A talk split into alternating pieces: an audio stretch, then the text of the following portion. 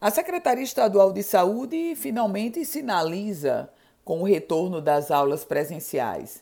Mas, meus caros ouvintes do Política em Foco, é uma sinalização onde não há ainda uma data concreta. Infelizmente, ainda não há uma data concreta. E como a gente lamenta isso? Porque estamos há quase um ano e meio sem aula presencial na rede pública estadual de ensino.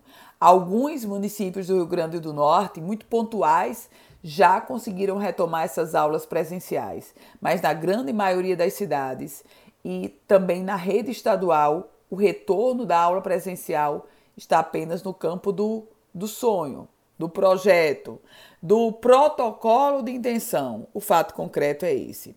O calendário da Secretaria Estadual de Educação para o retorno das aulas presenciais ainda não foi divulgado. O que há é uma sinalização do próprio secretário Getúlio Marques, afirmando que vai definir um calendário, uma pactuação junto com a União dos Dirigentes Municipais de Educação, chamada Undime.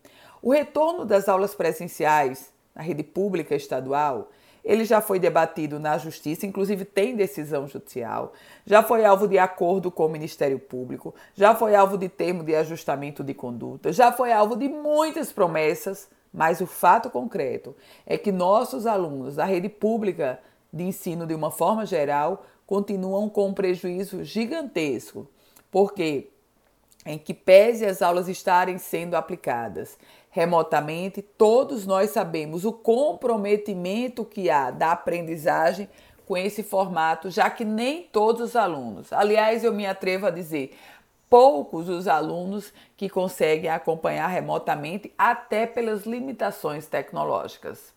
Eu volto com outras informações aqui no Política em Foco com Ana Ruth Dantas.